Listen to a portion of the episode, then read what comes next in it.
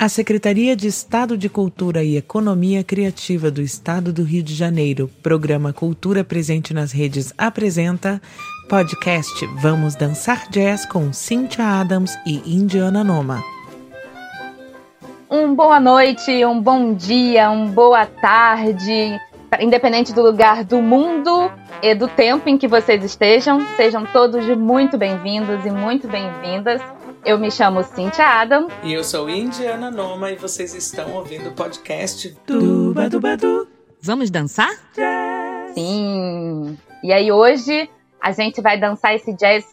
no último episódio a gente dançou um bluesinho, que foi pra gente trazer esse blues para nossos corações, pensando nesse jazz. E hoje a gente vai dançar nos antigos anos 20.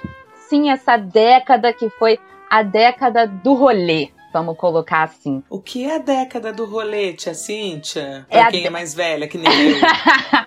é uma década é, que marcou muito gerações, marcou muitas histórias, marcou muito, muita coisa que veio depois, né?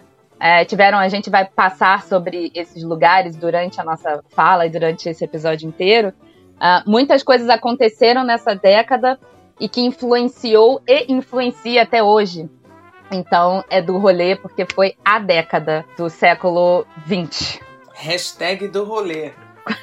pra gente postar esse episódio, vai estar tá lá hashtag anos 20 do rolê. E aí, para começar, a gente trouxe, a gente quer trazer uma imagem para vocês terem. Uma das imagens, não é a única imagem, mas é uma imagem que está mais acessível para todas as pessoas hoje em dia, para terem uma dimensão de uma das, um dos momentos e uma das perspectivas do, desses antigos anos 20, né? Então a gente vai começar só aqui jogando para vocês um filme que chama Great Gatsby. É, é um filme que tá na Netflix, se eu não me engano. Mas ele tá na Netflix a versão nova ou a versão antiga ainda? Eu que eu me lembro é a versão nova com Leonardo DiCaprio, DiCaprio de com Leonardo DiCaprio, né?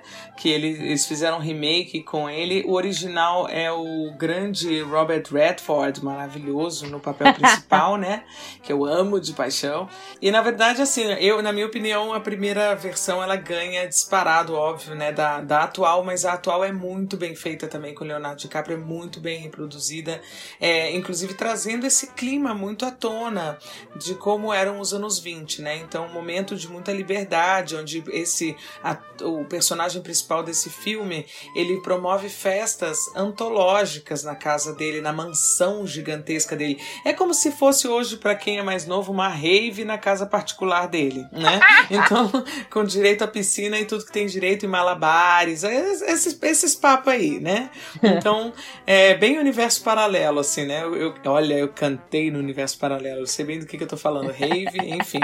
Mas era, era isso, essas festas assim, onde tudo era permitido, onde de repente podia ter um, sei lá, alguém chegando com um tigre, né? Alguém podia chegar com uma pantera na coleira, né? Porque o grande barato era ser exótico, o grande barato era ser diferente, o grande barato era é, um, provocar a sair do conforto, é, mas a gente está falando de uma classe é, nesse caso, extremamente rica, milionária, ou pessoas que estavam vivendo em função do glamour de aparecer, as famosas celebridades que você tem hoje, né? Ou então falsas celebridades que estavam ali procurando seus contatos para participar desses lugares, dessas festas que eram regadas a muito glamour, né? A carros maravilhosos, a muito luxo, a muita seda, né? A muito caviar, a muita coisa do gênero, onde se esbajava muita, muita coisa.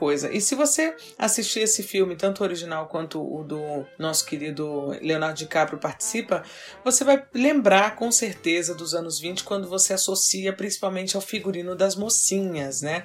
Que é aquele cabelo curto, com vestidos soltos que não marcam o corpo, que não tem espartilho, que não tem nenhuma cauda voluptuosa no bumbum ou que não tem nenhuma ma ma é, manga bufante, né? O legal era você não usar manga, mostrar as costas nuas, usar o vestido na altura do joelho, usar meia calça com a sua cinta liga, aparecendo que a meia calça ia só até um pouco acima do joelho, né? Sete oitavos, né? Para quem conhece. E, e, era lindo de você ver aquele corpo sendo é, uma incógnita para quem via quais eram as formas reais daquela mulher, mas ao mesmo tempo esbanjando muita sensualidade, com grandes decotes, com muita seda, muito, muita transparência. E além disso, aquelas maquiagens de olhar escuro, sombra e pálpebra escura, batom muito vermelho e todas elas, em sua maioria, sem saber os malefícios que causa, usando suas piteiras e seus cigarros longérrimos, né? Em que se esbanjavam muito charme. Era uma época de muita sedução, em que as mulheres falavam de sexo, direção, voto, à vontade, né? E inclusive, Cíntia, não sei se você sabe disso, os casais se expressavam livremente nessa época, né? As mulheres. Ah, as mulheres homossexuais, elas se relacionavam. Elas se relacionavam livremente, elas podiam se relacionar livremente, assim, causando uma grande questão, mas como a sensualidade estava sendo descoberta nessa época, que a gente estava vindo de um século em que tudo era coberto, né? Uhum. Tudo era muito, muito controlado. Então, de repente, aquilo, a sensualidade, a sexualidade estava muito no ar, né? E isso era uma, era uma coisa. E assim, eu não estou falando da sensualidade e sexualidade do que a gente compara hoje com chão, chão, chão, senta, senta, senta, tá, gente? Eu estou falando é, de são sensualidade. Exatamente. Sexualidade de uma outra forma, no glamour, na sedução de uma outra forma. Era o princípio de mostrar o corpo, né? Banhistas com maiôs inteiros e por aí vai. Então tem muita história agora, agora que vocês já imaginaram mais ou menos a cena, o que estava rolando nessa época, a gente. Muita movimentação em função da moda e de outras coisas que a gente vai falar durante o episódio aqui. Pois é, gente, imagina naquela época onde saiu-se de um século onde você não podia mostrar o pescoço. E aí você sair para um lugar onde você mostrava parte das costas, você mostrava a sua panturrilha. E aí a gente já trazendo dessa imagem que a gente já criou com essa descrição da Indy, Imagina trazer isso para dança daquela época, né? Porque aí você vem desse movimento onde as mulheres tinham que usar um espartilho, imagina, era impossível. Não, tá, não era impossível, porque existia danças anteriores ao Charles, a, a, a essa época, né? Não era impossível, mas imagina o desconforto que deveria ser dançar de espartilho. Não devia ser muito interessante. Então, as mulheres terem essa liberdade desse corpo, essa independência desse corpo nesse momento, é, é, é então era um momento de que eles passavam, que elas principalmente, né, as mulheres passavam a ter mais liberdade, mais a sexualidade, eram inclusas nesse nesse universo de dança, elas podiam se expressar de formas diferentes de anteriormente, né? E aí, como a gente falou no nosso último episódio, para quem está acompanhando a gente, é, volta essa ideia do movimento largo, dos braços espalhados. Eu tô aqui super me movimentando enquanto estou falando. então existia a separação das pernas para fazer determinados movimentos, essas pernas que se alongavam e iam para outras direções. Corpo, esse quadril Brasil, que até então não podia existir, obviamente, como a Indy falou, diferente da realidade que temos hoje em dia, diferente uh, da a forma de executar, mas para mim a vulgarização é a mesma, sabe? Estamos em momentos diferentes, mas eram tão mal, mal vistos quanto vemos é, hoje em dia fazendo um comparativo do pânico que isso gera, né? Do pânico moral que, que isso gera, gerou na época e gera hoje em dia. A gente está falando de, de, danças que originalmente, antes, como a gente falou, do blues chegar, né? Antes do jazz chegar, a música e a dança eram lá na Europa, né? Porque o continente americano todo foi descoberto depois, né? Então lá na Europa você tinha o quê?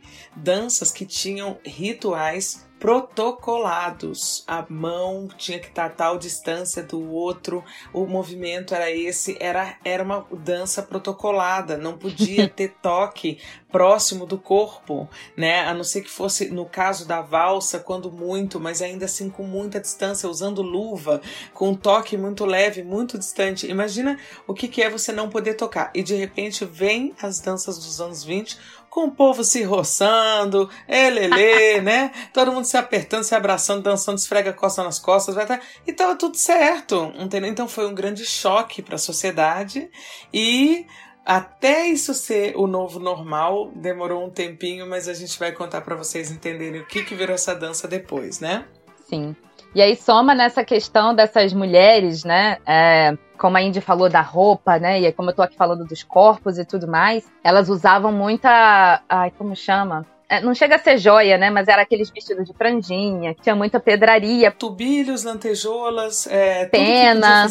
Barulho, plumas, nossa, plumas, metais, adereços, sininhos, né? Microsinos, tudo que podia gerar brilho e tudo que também gerava barulho.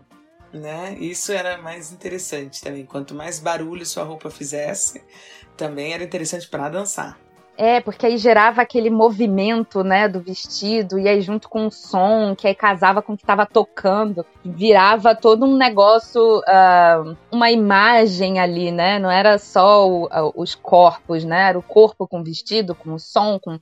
Era multissensitivo esses momentos. É, e a gente está falando das melindrosas ainda, né? Então, como a Indy falou, é de um grupo específico da, da, de classe, da sociedade, ou de alguém que ostentava estar nesse, nessa classe, né? E aí, para mim, pelo menos, quando eu penso em melindrosas, ou para mim a referência memorial que sempre me traz é o Charleston, Charleston, que é um, um, dos estilos que a gente dança até hoje em dia. Então é um dos estilos que está dentro desse universo quando toca uh, alguma vertente do jazz, né? Uh, a gente dança principalmente com Dixieland. E aí é o, o Charleston tá dentro desse, desse universo dessas melindrosas, né?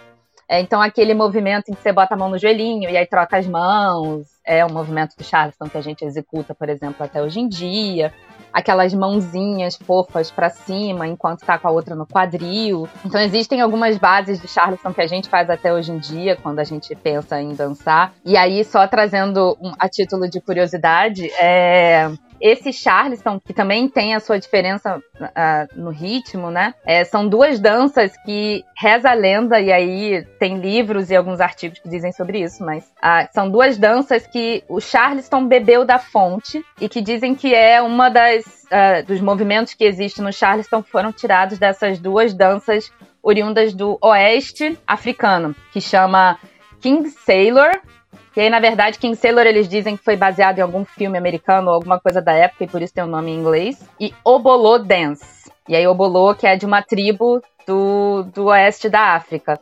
Então, esses dois, essas duas danças dizem que gerou essa base para o Charleston. Então, a gente voltou aonde? Lá da dança, de uma dança afro norte-americano. Então essas melindrosas dançavam esse Charleston e as pessoas ficavam enlouquecidas. Existia a dança Charleston que fosse executada por homens, por duplas, mas a maior característica que você mais vai ver são mulheres executando o Charleston e o Black Bottom, que também é uma dança que está ali junto com o Charleston. Algumas, algumas mulheres que se apresentavam bastante, a, a, a, e a gente vai falar de uma delas mais pra frente, elas basicamente se apresentavam fazendo o Charleston ou fazendo o Black Bottom, que eram danças na época em que era tipo, what? Vocês estão fazendo aí, menina? Tá louca, amiga, sua louca? Alguns dizem que eram os loucos anos 20. Exato, na verdade essa época é conhecida a era do jazz e os loucos anos 20, né? E na verdade a gente está falando, quando a gente começa falando do, do Gatsby, né? Só para lembrar para quem não assistiu o, o, capítulo anterior, a gente está falando o seguinte, né? O jazz não tem origem na classe branca, né? Ele tem origem na, na classe negra, por isso que a Cintia falou aqui agora da, da afrodescendência, né? A gente vem com o jazz surgindo a partir do blues, que é o canto lá dos é, escravizados lá no, no, nos Estados Unidos, né? O canto de lamúria, de sofrimento, né? É, que eles entoam então nos algodoais e tudo. E aí o que acontece?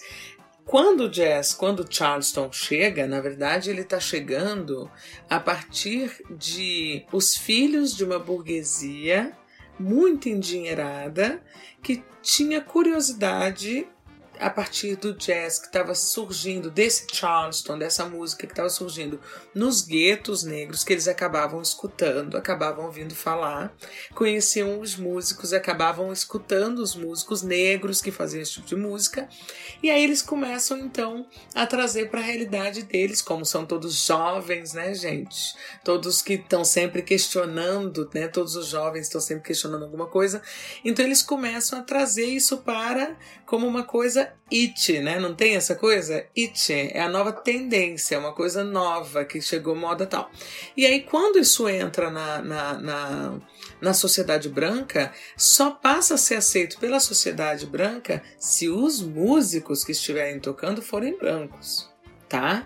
Então, tudo isso também é importante para a gente entender onde é que a gente vai chegar daqui a pouco tá? Porque uhum. até então esse movimento, essas roupas, tudo isso que estava acontecendo era um grande choque, eram uns loucos anos 20, como a Cintia falou. É, e aí a gente sai desse lugar onde tinha esse Charleston, onde tinha. E a gente vai voltar a falar sobre ele, onde tinha esse Black Bottom, onde tinha essas pedras, onde tinha todo esse glamour. E aí a gente vem para um outro lugar que geralmente não é um lugar que a gente pensa quando a gente pensa nos anos 20. Falo por mim, é um lugar que eu não pensei até eu me deparar com ele, eu falar assim, ih, mano, tinha esse negócio aí também. E aí eu achei muito, muito interessante quando eu comecei a, a ler sobre esse tipo de coisa, né? Que é o Harlem Renaissance. Harlem é uma cidade de Nova York, do gueto de Nova York, e que aí o que, que aconteceu para ocorrer esse movimento, né? E aí a gente vai voltar um pouquinho na história, mas eu prometo que eu vou ser breve. É, entre 1910 e 1920 teve a grande imigração, né?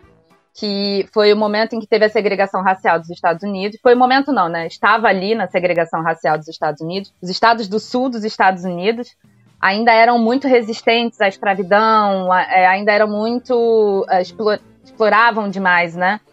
É, e, e aí os trabalhadores estavam saindo desse movimento de exploração nesse sul que demorou para liberar os escravos, né? O norte dos Estados Unidos liberou Eles eram resistentes à liberação da escravidão, né? É que, é, é que você falou resistente à escravidão, mas é a, a, deixar de ter escravidão. Exatamente. E aí esses negros, ah, assim que eles podiam, eles faziam essa migração do sul para o norte dos Estados Unidos, né? Então, no norte dos Estados Unidos não tinham leis de segregação, como por exemplo tinha a lei Jim Crow, no sul dos Estados Unidos que estava na lei dizendo que brancos e negros não podiam usar o mesmo banheiro, o mesmo bebedouro, isso era lei. É, e no norte não tinha esse tipo de lei. Então, muitos negros migravam para o norte para poder se sentirem mais livres, né? E aí calhou do Harlem, em Nova York, ser esse centro de, de, de concentração de, de pessoas que migravam do sul. E aí acabou que começou-se a gerar, por aumentar o número da população negra naquele, naquela cidade, começou-se a ter movimentos muito fortes de um orgulho negro, né, da valorização do material produzido negro, é, da, da, valorização do, de tudo que era produção artística vindo de pessoas negras. Então começou-se a ter essa valorização e esses créditos e Uh, e, e, não e serem representados de fato por pessoas negras, né? Então foram muitos materiais produzidos nessa época, né? De revistas, a literatura, com poesias, com programas de rádio. É, existiam pessoas em que fomentavam esse movimento, né? Para que ele continuasse acontecendo. E na música isso também acontecia e na dança. E aí, Brasil, onde a gente está chegando? Voltando mais um pouco, eu acabei não falando, mas ainda nesse momento, né, nesse Harley, o que, que aconteceu? A proibição do álcool nos Estados Unidos. E aí, o que que fez-se? Ok, pro, proibiu o álcool, a gente não pode mais vender álcool legalmente. O que que fizeram? Clubes clandestinos de venda de álcool, os chamados speakeasies. Então, com essa proibição do álcool, faziam-se clubes nos porões dos lugares que fabricavam essa bebida alcoólica e as pessoas iam lá para consumir a bebida alcoólica. E aí, nesse lugar, começou a ir mais músicos, começou a ir. nesse lugar e com esse movimento que estava acontecendo de valorização dessa cultura negra, muitos artistas passaram a frequentar esses espaços, né? E aí começou a surgir uma música muito maneira nesse, nesses, nesses clubes clandestinos começou a surgir uh, pessoas como Louis Armstrong tocava nesses lugares. Então, é, era um lugar que essas, essas melindrosas em que a gente falou antes estavam ali de alguma forma. essas mulheres estavam ali de alguma forma, porque era um lugar que aquela liberdade que a gente falou anteriormente estava inclusa ali naquele lugar também. E aí, qual o lugar mais apropriado para nascer ou para não para nascer necessariamente, né, pra, mas para hum, se ter uma música que fala sobre liberdade, sobre independência, sobre sofrimento também, mas que música é essa, Indy? Fala pra gente, que música é? Que eu acho que o Brasil não descobriu ainda que música é. É, é, é isso que é o tal do jazz, porque o jazz nada mais é do que uma total liberdade de você executar a música do jeito que você quiser. Então, o que, que acontece? Originalmente, a, o conceito do jazz é que você tem um tema, ou seja, você tem uma melodia e uma harmonia. Melodia é o parabéns para você nessa data querida. Isso é uma, melodia. E a harmonia é o que acompanha, é aquilo que o pianista vai tocar, ou, ou o violonista vai tocar, ou qualquer instrumento acompanhante vai tocar, é, fazendo como se fosse uma cama para essa melodia existir. Só que no jazz, o que, que acontece? Você desconstrói, você apresenta o tema original, aquilo que foi composto pelo compositor, né, em primeiro plano, e depois cada um dos músicos vai mostrar a sua maneira de interpretar aquela, aquele tema. Então cada um vai colocar o seu tempero, cada um vai colocar, assim como a minha gata, para quem não está vendo a gente, está aparecendo aqui na imagem, Opa! cada um vai colocar a sua a sua imagem dentro daquela música, a sua leitura dentro daquela música. Então, é uma música de tanta liberdade, é, de criação tem tudo totalmente a ver com essa cena que está acontecendo na sociedade, que apesar de estar sendo proibida a bebida, né?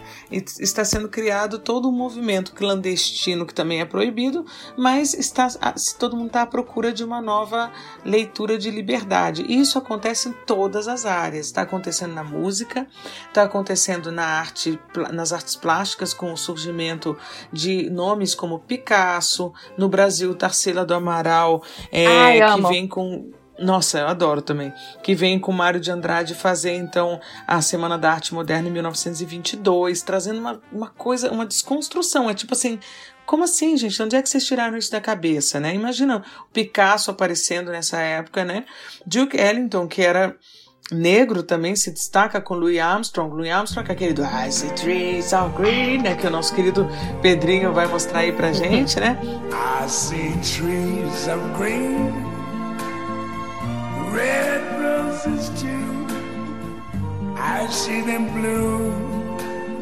A Billie Holiday está aparecendo nesse momento ela Fitzgerald, Sarah Vaughan, quer dizer, a Sarah e a ela, a Sarah que começa a fazer bebop, aqueles improvisos, isso foi Sarah. Ela Fitzgerald cola na ideia e vai embora, começa a fazer também. A Billie Holiday, que era mais, anti, mais antiga, não, mas ela era mais ligada na pegada da, da Bessie Smith, fazendo aquela coisa do blues intimista e tudo, porque estava todo mundo passando pelo mesmo problema das proibições, da segregação né? A Billie Holiday tem histórias antológicas na autobiografia que ela conta Strange Fruit, né? Uh, perdão, Strange Fruit é uma das músicas que ela canta. A, a biografia é Lady Sings the Blues, onde ela conta é, das situações em que ela tinha que entrar pela porta de serviço nos lugares onde ela ia cantar, porque ela não era, não era permitido, ela era estrela da noite, estava lá anunciado o nome dela, Billie Holiday, e mas ela tinha que entrar pela entrada de cozinha, ela não tinha direito a camarim nem nada porque ela era preta. E também tem o caso, os casos antológicos em que eles estavam viajando em turnê e só quem podia entrar era o saxofonista dela, que era branco, né? Entrava pela porta da frente, a banda toda tinha que entrar pela cozinha. Ou então, pior do que isso, às vezes eles serem barrados, porque a Billie Holiday ela ela tem mais ou menos o. Eu tenho, né? Na verdade, o tom da pele da Billie Holiday, mais ou menos, né? Eu sou um pouco mais clara. E ela teve que passar graxa de caminhão no corpo para poder se apresentar no lugar onde ela ia tocar, porque ela é, não era preta o suficiente para se apresentar naquele lugar. Então a gente estava vivendo um, um, um, ano, uma década de muitos questionamentos: quem é preto, quem é branco, onde é que entra, não entra, né? Você não pode beber be, água num bebedouro de brancos, porque o preto não pode beber naquilo, não pode usar o mesmo banheiro, né? Aliás, nem tem banheiro para negros, o negro vai no mato, né? Hum, hum. Vai naquela casinha, aquela casinha de madeira das antigas. Então, enquanto tem outros lugares que já tem banheiro com lousa e tudo, né? Enfim, é tudo muito segregado, mas ao mesmo tempo uma efervescência cultural, sendo descoberta muita capacidade de desenvolvimento cultural no mundo inteiro, tanto que Paris vira a grande capital cultural do mundo, né? Onde as artes estão em polvorosa acontecendo por lá e muita gente se mudando para Paris para ser artista, né? Então, é isso. E aí vocês vão se perguntar, né, ouvintes e pessoas que estão nos vendo e nossos ouvintes. Ah, mas ok, Cíntia e Indiana. E aí, o que, que, vocês querem dizer com isso? Então, o que, que a gente está trazendo para vocês é que tudo isso que a gente está falando sobre esse momento, uh, esse boom cultural que acontece nessa década, principalmente nesse início, né, e vai até o final do, dos anos 30, é, o quanto isso influencia na música e na dança daquela época. Enquanto isso é uma memória que a gente tem que ter para não não vamos ter as mesmas sensações, obviamente que estamos vivendo em décadas diferentes, em séculos diferentes até, mas é para a gente tentar captar quais eram as sensações daquele momento e entender como isso reverbera, como isso, uh, como isso aparece na música e como isso aparece na dança. E como isso pode ser interessante para a gente pensar enquanto estiver tocando, enquanto estiver dançando. Uh, quando eu dou aula, por exemplo, de dança, eu gosto de trazer esses contextos para as pessoas que não viveram aquela época, assim como eu, é, tentarem entender como foi que aconteceu aquela época para tentar colocar alguma ideia nesses corpos enquanto dançantes, né? Porque essa ideia de liberdade, de independência feminina principalmente, mas esse boom criativo de uma população que tinha sido que ainda estava sendo oprimida, né? Mas de uma população oprimida por muito tempo e que conseguiu superar toda essa opressão e criar tanta coisa maravilhosa. E aí o quanto todo esse sentimento não pode, não pode, não só rever, não só uh, agiu naqueles corpos naquela época, como é uma ideia que a gente pode pensar para trazer para nossa ideia atual enquanto dançarinos. O quanto isso não é interessante para a gente pensar assim, puta, mano, os dançarinos ou até os músicos daquela época, o quanto eles tiveram que passar de perrengue e ainda assim me vem Louis Armstrong, me sai um Duke Ellington, me sai uma Billie Holiday desse negócio, Brasil. E aí não só sai, por exemplo, um John Bubble e um Bill Robinson, que eram sapateadores incríveis. Sai uma Josephine Baker, que também tem descendência afro, é, é, afro-americana e que passou muito perrengue para ser a Josephine Baker. Então, é, é só para a gente trazer esse, esse contexto para os nossos corpos enquanto dançarinos e enquanto apreciadores e, e tocadores e enfim, é, pessoas da música, e, né? E como a gente falou na no a gente vem falando sobre isso também para desmistificar a origem das coisas, né? Porque assim, a gente falou no, no episódio de apresentação, gente, lembrando vocês disso que é importante, que o jazz é uma música originalmente popular. Não é uma música elitista, não é uma música para se tomar com whisky on the rocks. É uma música popular. era, era uma coisa. Você pode, claro, tomar o seu whisky on the rocks, né? Mas depois Mas vai dançar. Seguinte, quantas vezes eu já fiz shows em que eu ia tocar num lugar e eu ouvi de pessoas, ai, mas tem que ir muito arrumado, né? Porque é um show de jazz. Ah, mas é, tem que. Nossa, é, eu não sei se eu tenho dinheiro para entrar num lugar desse, porque tem. E eu falava assim: como assim, gente? É um show de jazz. Não... Oi? Sabe assim? Então tem um, tem um mito em relação a isso, de que jazz é coisa de rico.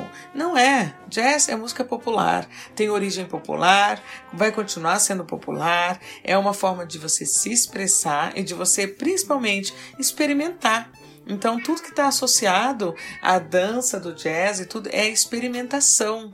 Tanto que, musicalmente falando, tem uma coisa que foi muito interessante quando eu estava aprendendo a fazer improviso, e a minha gata também está aqui hoje empolgadíssima. Ela tá querendo improvisar, deixa ela. Hoje eu resolvi deixá-la livre nesse, nesse contexto do, do programa de hoje. Mas eu me lembro que, por exemplo, no, uma característica que existe com o jazzista, para quem toca e para quem canta, é que quando você vai fazer um improviso, muitas vezes você está é, consciente de todas as notas que você está fazendo. Mas como é um momento de experimentação, porque ninguém parou para pensar como é que vai tocar aquela música, aquele parabéns para você, naquele momento. Por quê? Do que, que a gente está falando? O jazz é um tipo de música que pode ser tocado por qualquer outra pessoa em outro lugar do país, do mundo. Se você sabe aquele standard de jazz, aquela música, o outro músico lá do outro lado, ele sabe exatamente como tocar aquela música, se ele é um jazzista. Ele sabe, ele conhece, porque graças a essa história toda que a Cynthia está falando, da Louis Armstrong, a Billie Holiday, a Duke Ellington e tudo, a, a, os, foi feita uma compilação antológica que chama Real Book, que são mais de três livros gigantescos com todos os standards que foram criados da, desde o início do jazz até hoje.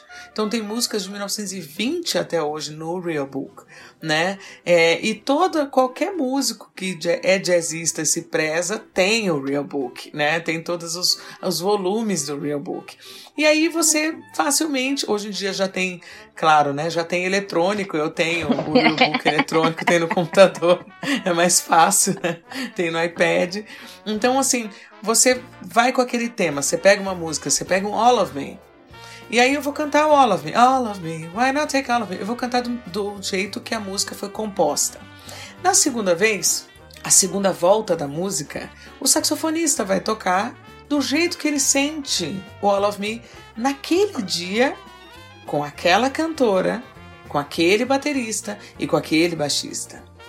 Mas pode ser que na próxima música que é uma jam session, por exemplo, a gente está fazendo um encontro de vários músicos, a cantora não seja mais eu, o baterista seja outro e o saxofonista continue sendo o mesmo. O saxofonista então vai apresentar um, um, outro tema com outras pessoas. É como se você tivesse numa receita de bolo onde os ingredientes mudam o tempo todo. E você tem que reinventar a, a, a, a receita e você vai experimentando como se fosse uma receita feita em partes, né? Você come desse jeito, nesse momento que a massa cresceu, você experimenta, hum, é um pão, é uma massa, não sei do que, não sei o que lá, que tá gostosa. Daqui a pouco, daqui a meia hora, ela já mudou, já virou uma outra coisa, já tem um ingrediente que tem um outro sabor. É exatamente assim, o jazz é isso. Então, ele te permite é, você abrir questionamentos e quando você experimenta fazer uma melodia de uma forma e, por exemplo, você erra, se você erra uma nota, o grande barato do jazz é que na próxima volta você pode consertar ela. Então, o jazz ele é altamente compassivo, é uma coisa que eu falo assim, ele é altamente generoso. E a dança do jazz, quando eu vi a dança, o Lindy Hop, ele é generoso, ele é acolhedor, ele é somador. Então, apesar da minha querida amiga Cíntia dançar uns passos muito difíceis, que eu acho que eu não vou ser tão bem acolhida a ponto de conseguir fazê-los. Vai, vai, Brasil, vai. Mas ele é um estilo de música que pode ser dançada por qualquer pessoa. E é isso que a gente está convidando vocês a entenderem, né? É exatamente esse e toda essa liberdade que a Indy falou na música tá na dança, gente. Pensa com a gente. Se o que a gente falou em. Acho que eu também já não me lembro se foi no episódio de apresentação ou se foi no segundo. E pausa aqui. Se você não ouviu ainda os dois primeiros episódios, a gente convida vocês a ouvirem, porque a gente está fazendo toda uma construção e no primeiro episódio a gente também explica um pouco das nossas histórias para você entender de onde a gente também está falando, que isso também importa. Então, se você pensa uh, em toda essa liberdade, em todo esse improviso que existe na música, do tipo de você conseguir tocar com um músico que está do outro lado do mundo, na dança a gente entra nesse mesmo lugar. Eu não sei falar alemão. Se eu for para a Alemanha sabendo dançar Lindy Hop, mas antes de eu sair, eu vou lá no Google, procuro Lind, baile de Lindy Hop na Alemanha. Achei, beleza. Chego lá na Alemanha e eu vou nesse baile de dança, eu vou conseguir me comunicar perfeitamente sem precisar usar palavras. Então, vão ter gestuais e vai ter toda uma, uma, uma dança envolvida nessa linguagem, né? Então a gente faz uma conexãozinha rápida com o nosso episódio anterior, que a gente fala dessa comunicação, desse corpo como uma comunicação, né? Então eu consigo usar o meu corpo como uma forma de comunicação.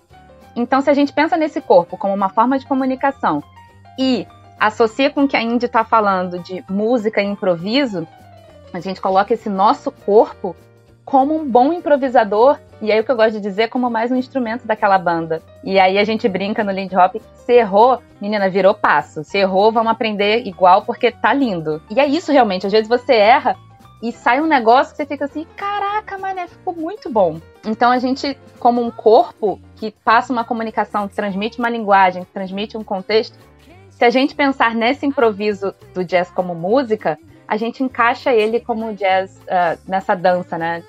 Nesse, nessas swing dances, não só no Lindy Hop, eu diria. Eu sou mais especializada no Lindy Hop, mas eu diria em todas as outras, porque é como eu me sinto quando eu estou executando todas as outras.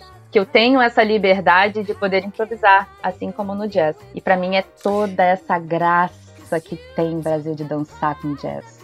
É você poder dançar em cima desse negócio, gente. E indo mais além um pouquinho, só para quem ainda tá buscando entender o que, que a gente tá falando, então só para criar uma imagem muito clara, quando você escuta What a Wonderful World, na versão do nosso querido Louis Armstrong, né? Aquele trompetista divino com aquela, aquela voz, voz, que não existe. É uma voz rouca que não existe. Se você for parar para pensar, como é que ele teria sido vendido como cantor com uma voz daquela? Seria humanamente impossível, porque ele não tinha voz, ele era rouco.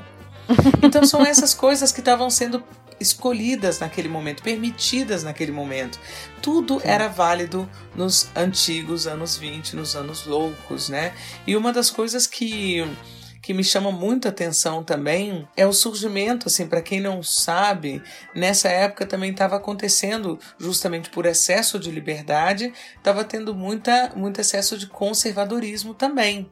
E é nessa época que começam a surgir também os movimentos ra radicais, né? A Ku Klux Klan, eu não consigo falar esse nome, Ku Klux Klan, não, Ku Klux Klan é isso. Eu quase nunca consigo falar esse nome, até porque eu detesto essa, essa organização. É, é bom, então não fala de, novo, não, senão atrai. É, é bom nem. É, pois é. Então o que acontece? Isso está surgindo também. Pessoas que perseguiam negros, judeus e católicos, imigrantes, sindicalistas, comunistas, partindo de uma violência verbal à tortura física e assassinato. Então era um momento assim de muita permissividade e, portanto, também uma necessidade extrema de controle. Tipo, já que está tudo muito solto, não, vamos controlar, vamos proibir a bebida. Vamos... Só que isso faz com que você seja cada vez mais inventivo, né? E o jazz se torna então mega inventivo a partir de toda essa história que a gente está falando. O que, que acontece depois, juntamente com isso que a gente está saindo, inclusive, do final da gripe espanhola, né? É, em 1918, né? Cíntia, o que, que acontece depois de toda esse, essa ebulição social? Partindo de todos esses bloqueios que houveram, o que, que acontece? É, eu não tinha parado para pensar nisso até eu fazer a pesquisa para a gente estar tá gravando aqui hoje, que a gripe espanhola foi na mesma época. Tipo, tá ok, não mesma época exatamente, né? Os anos 20, começaram nos anos 20, a gripe espanhola é de 18. Mas o quanto os movimentos já aconteciam para depois ter esse boom tão grande, né?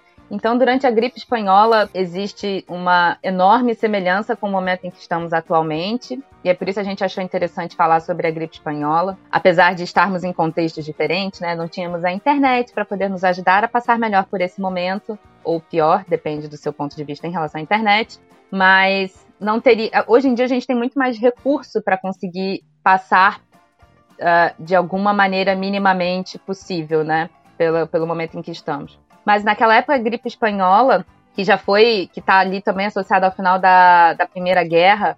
É, então imagina, estava no, no meio de uma guerra, né? Porque a Primeira Guerra, salvo engano, foi, começou em 1914. Então você estava no meio de uma guerra mundial e veio uma gripe que arrebentou com foi uma pandemia, igual a gente está agora. Então, assim como atual, assim como hoje, os primeiros lugares a fechar foram os culturais e vão ser os últimos a abrir, e foram os últimos a abrir naquela época, né? Então teve muita atividade artística cancelada, muito show cancelado de orquestras grandes, de artistas pequenos, muitos é, espetáculos que foram cancelados. Então, todo um grupo artístico foi afetado por aquela gripe porque eles não podiam é, aglomerar pessoas assim como não podemos aglomerar pessoas agora, tá bom? Então a gente só traz uma lembrança aqui de quem se, se quem ouvir a gente durante esse podcast ainda estivermos no meio do, da pandemia do coronavírus, por favor, fiquem em casa. Se já passou, se você está ouvindo a gente em 2090, aí você vê a sua situação, se você pode ficar em casa ou não. Então, assim, pouco se tem de documentação sobre as músicas pop, porque o jazz era considerado uma música pop na época. Pop porque todo mundo estava ali ouvindo, era o frisson, todo mundo falava sobre, cantava, dançava, tava todo mundo ali, né, naquele... Tava popular. Po popular. Tava popular. Pop, popular. Exatamente. Olha, gente, voltando Aceito por popular. todos. aceito por todos, é. A definição é essa, pop popular, ou seja, aceito por todos, né? Que na verdade é uma grande massificação, né? Mas, isso, era mas isso que eu tava tentando lembrar. É. Era essa massificação que tava rolando, né? Então pouco se tem sobre como ficou essa história entre, ou pelo menos pouco achei sobre isso, né?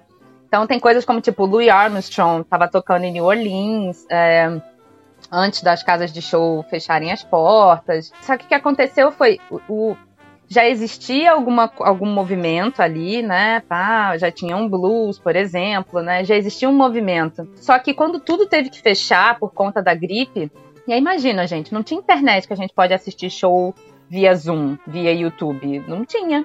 Então uma coisa muito interessante foi que a indústria fonográfica da época começou a a investir forte em, em produzir os discos daquelas bandas que tinham os seus shows marcados e dos artistas, né, que tinham esses shows marcados. Por quê? Porque eles queriam passar a ideia de que com aqueles discos a pessoa poderia ouvir em casa aquele artista e poderia acompanhar de casa, como a gente faz hoje com o YouTube, eles poderiam ficar em casa para não se expor à gripe e poderiam continuar curtindo a música que eles estavam curtindo na época.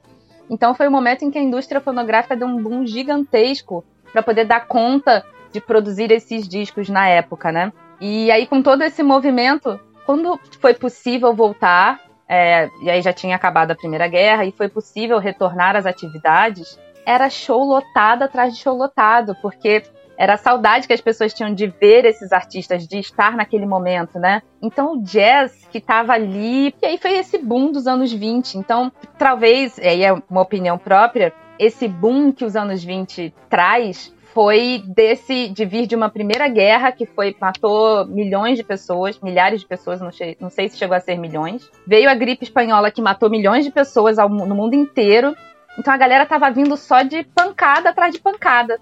Então, quando deu-se uma calmaria, as pessoas correram para poder se divertir, para poder. Elas queriam mais era essa liberdade, essa independência, era respirar depois de tanto sufoco que passou por muito tempo, né?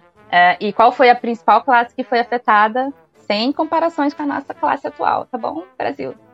É, então, foi a classe mais pobre, mais, mais periférica, negra, que foi a mais atingida. Assim como hoje, talvez. Hum. Uhum. Ironia, tá? Pra quem não estiver entendendo. Ah, aliás, para quem estiver nos ouvindo. Pra quem não estiver assistindo, né? É, para quem não estiver. Exatamente, para quem não nos estiver Sim. assistindo, foi irônico, porque assim como naquela época, hoje em dia, são os mesmos lugares em que são afetados, né? Então, para mim, esse boom que deu do, do, do, desse Harlem Renaissance foi muito dessa desse sufoco, desse aperto e de um.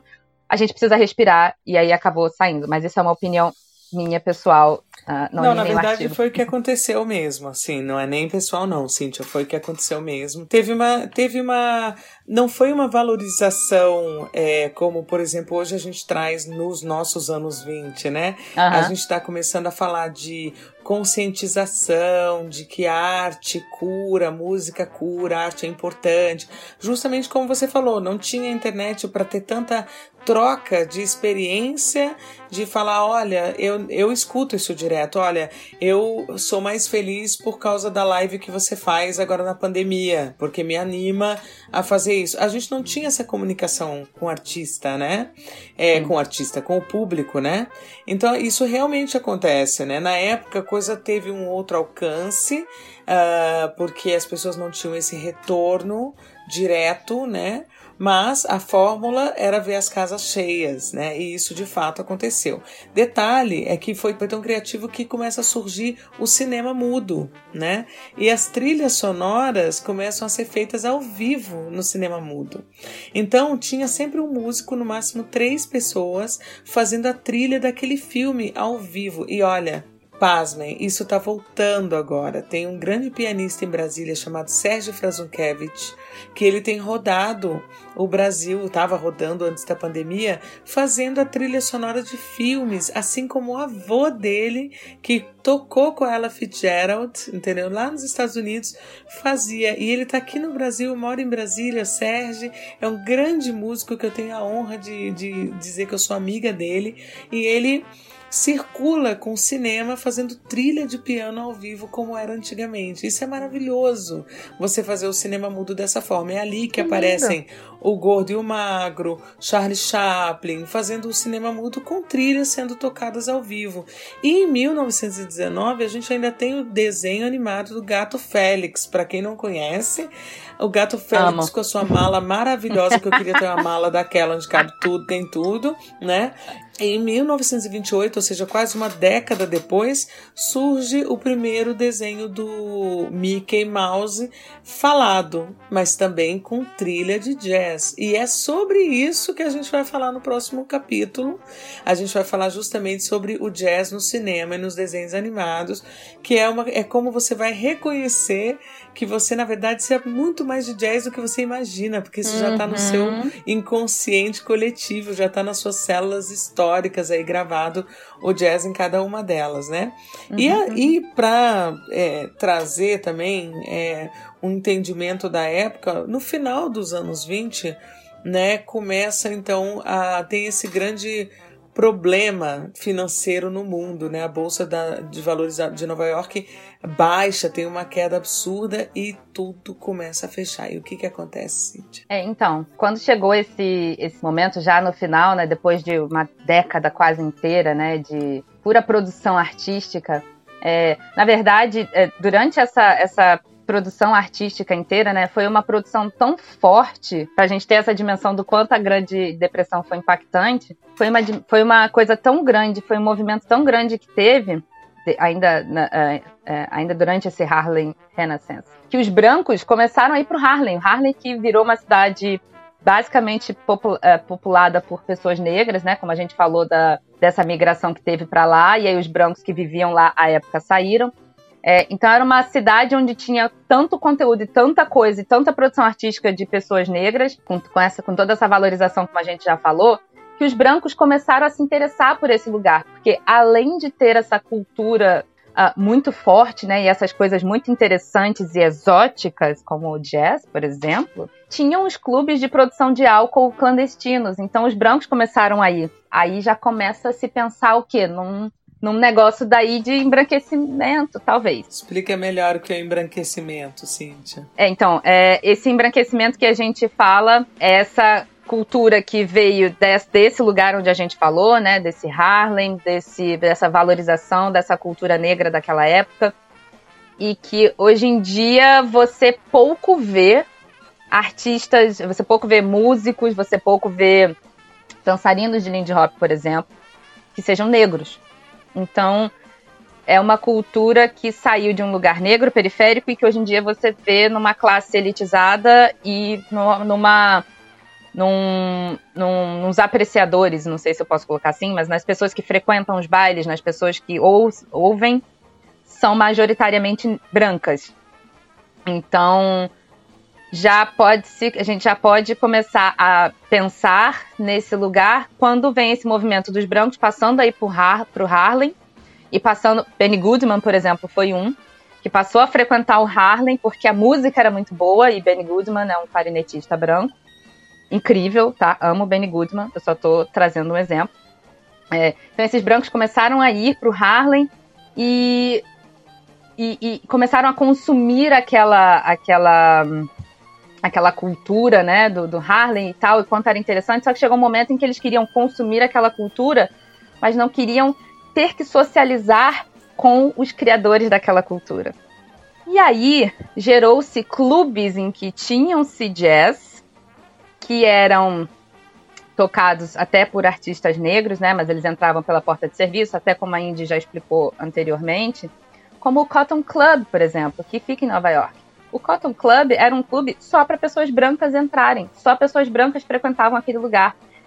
Então, os artistas negros que produziam todo aquele conteúdo incrível eram proibidos de curtir o próprio conteúdo que produziam, eram proibidos de poder valorizar dentro daquele espaço a cultura que eles próprios construíram. Então, existe esse clube, existiu o Savoy Ballroom, por exemplo, que também é um outro salão, que hoje em dia não existe mais, o Cotton Club ainda existe, o Savoy Ballroom não existe mais, removido à época. A época não, foi removido, se eu não me engano, na década de 50 ou alguma coisa assim. E aí o Savoy Ballroom era um salão onde tinha-se também esses artistas tocando, e aí tinha pessoas negras e brancas frequentando o mesmo espaço.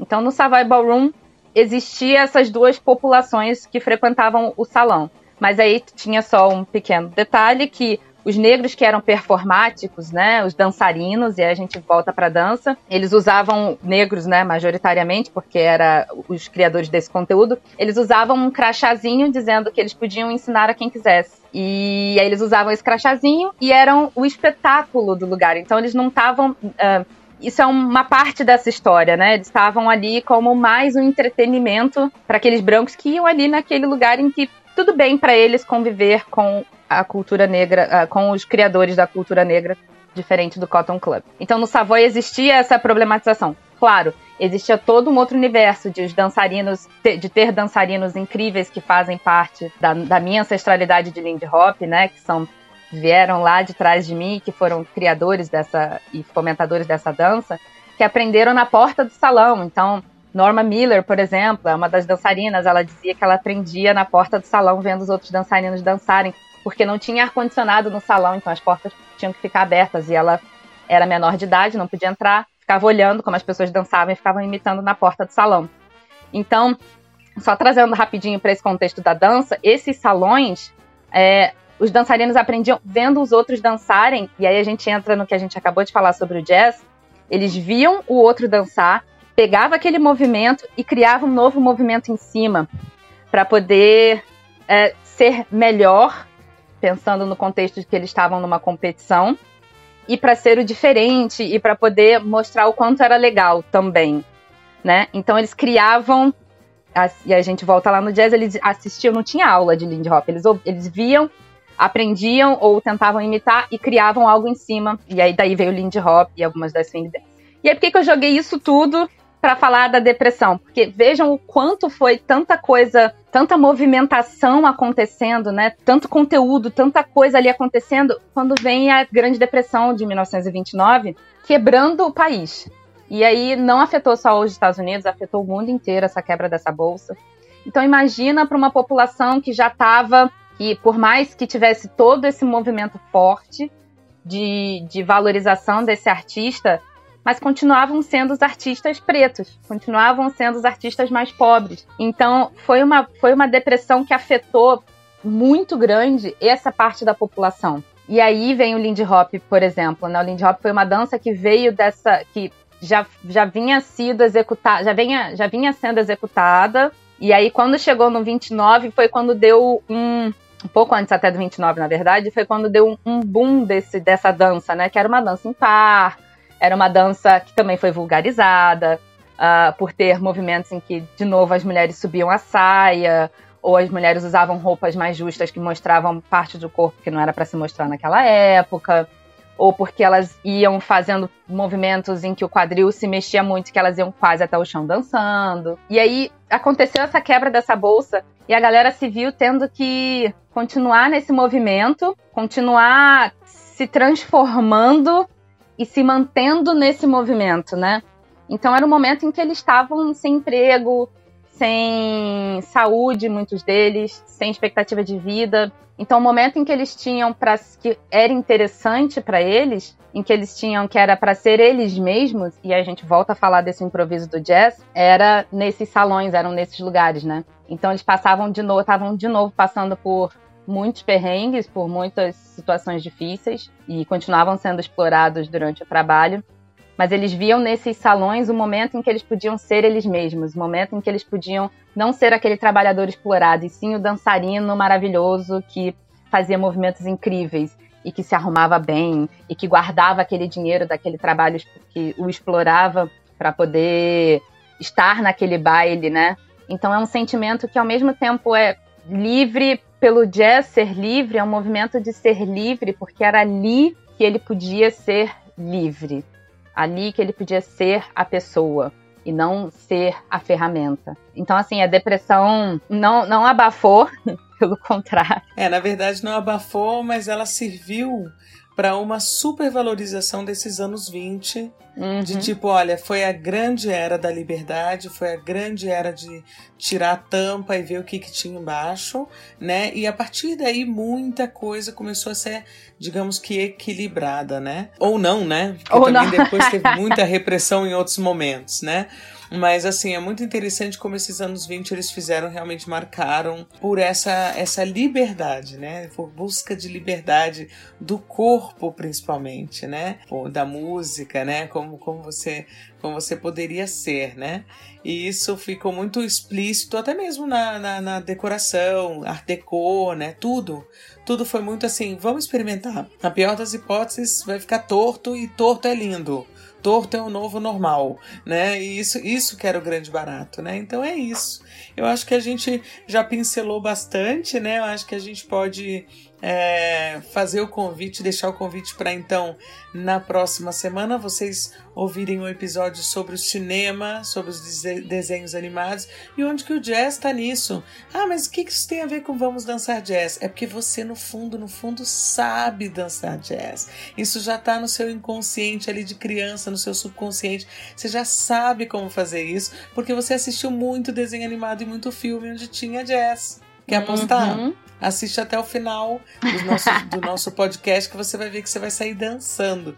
É exatamente assim, né, Cíntia? Sim, exatamente. A gente vai trazer de novo alguns nomes que a gente já passou aqui, como Gato Félix, por exemplo. E tem muitas outras referências de coisas que vocês vão parar enquanto estiverem ouvindo a gente e falar assim: ih, gente! E realmente vocês vão conseguir fazer essa essa, esse resgate da memória de vocês, desse corpinho. É, então é isso. No próximo episódio vamos falar sobre esses cinemas e sobre esses desenhos animados. Nos vemos lá então. A gente espera vocês lá. É isso aí. Até semana que vem. Um beijo grande para todos e até. Então até o nosso próximo episódio. Fiquem bem e um beijo. Tchau, tchau.